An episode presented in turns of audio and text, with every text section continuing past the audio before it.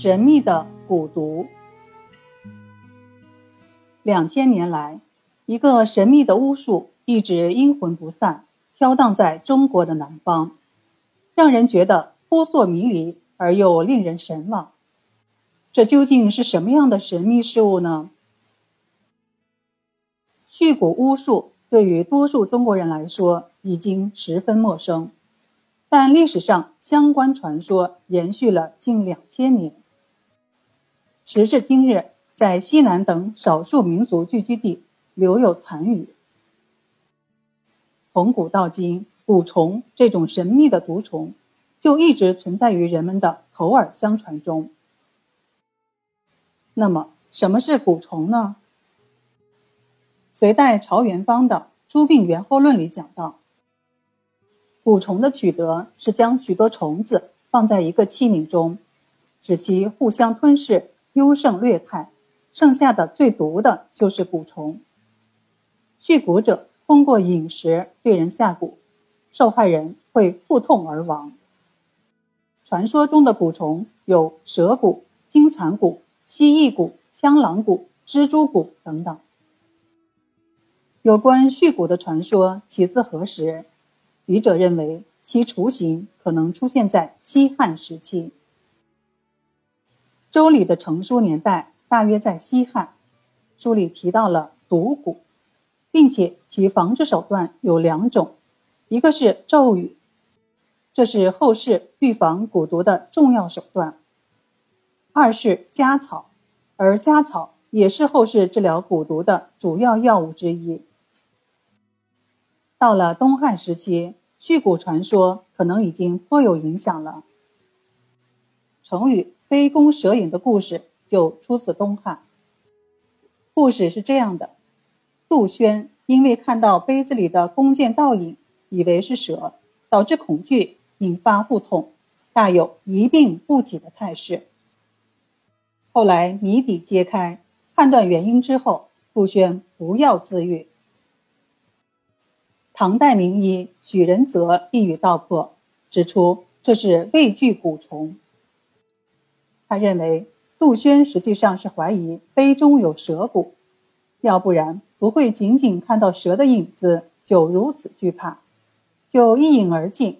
口舌应该没有碰到蛇，但是他依旧认为蛇入腹中，这是因为他相信蛊虫的变活能力。这个故事证明，东汉时期有关蛊毒的传言，可能已经对社会人群心理产生了不小的影响。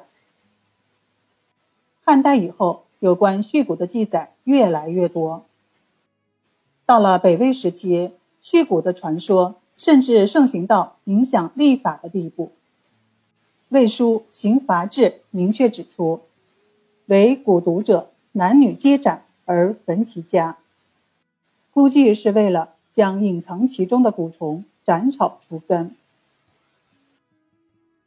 传说中的续蛊方式到了隋唐已经基本定型，此后历代沿袭，没有质的改变。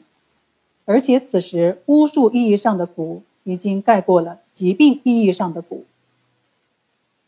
先秦的蛊往往指的是某种疾病，到了魏晋隋唐之际，医家仍然将蛊。当做疾病治疗，但病因则归结为续蛊术所害。其实，蛊毒不过是已知的多种疾病而已。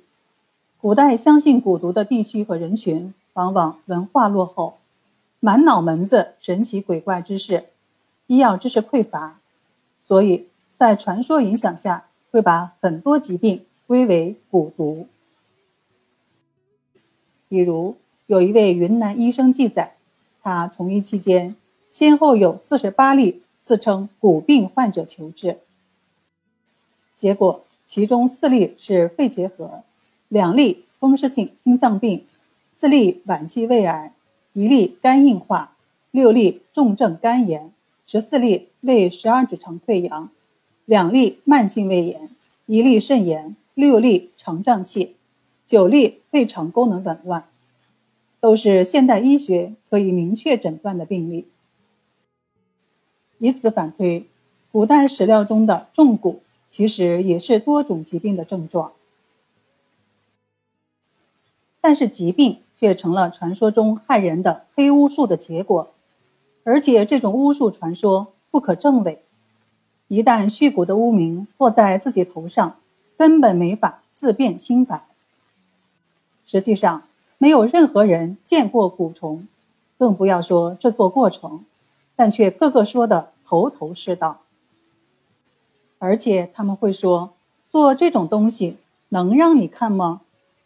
这就是一种阴谋论。阴谋论之所以盛行，一个重要因素是它的不可证伪。可证伪的才有可能是科学的，不可证伪的则绝对是不科学的。这应该是我们对待所有阴谋论的态度。具体到蛊毒这个问题上，两千年来。支撑着他的就是这种不可证伪的阴谋论。蛊毒神秘，制作过程更神秘，使用者的目的也很神秘。就是这种种神秘，让它一直存活到现在。古往今来，蛊毒造成了不少的社会恐慌，也诞生了不少耐人寻味的故事。更多情况下，恐慌心理带来的是对所谓的续蛊者。不分青红皂白的迫害。唐代元和年间发生了一件古案，有一位卸任的县尉，姓包，他与本地一个土豪关系很好，就带了妻子去土豪家做客。但是吃完饭回家后，妻子却得病了。由于当地被认为是蛊乡，所以包某怀疑妻子被土豪下蛊陷害。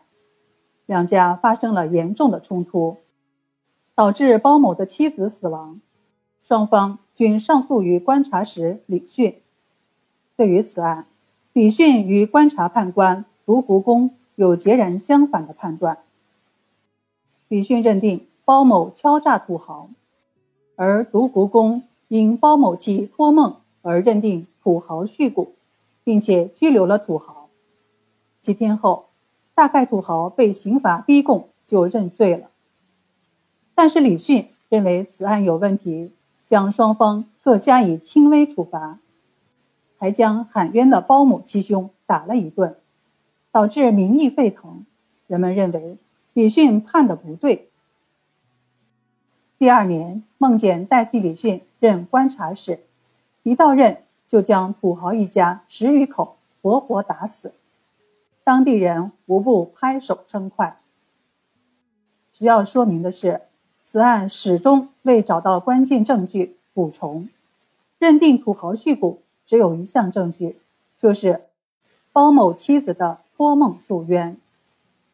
当地的百姓一片欢呼，今人看来则觉得土豪全家实在是死得太冤了。这个案件有个特点，那就是。案件发生前，被告是公认的蛊毒之家，案件本身缺乏定罪证据，但是社会影响颇大，并且民意一致偏向于所谓的受害者，而所谓的续蛊者是孤立的，更无从申冤。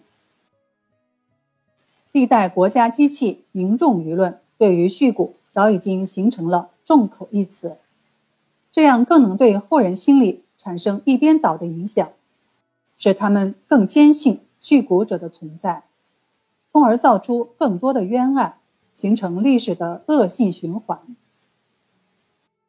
不过，随着历史的变迁，人们心目中的续蛊之地在不断转移，由黄河流域到长江流域，由长江流域到岭南，由岭南到西南。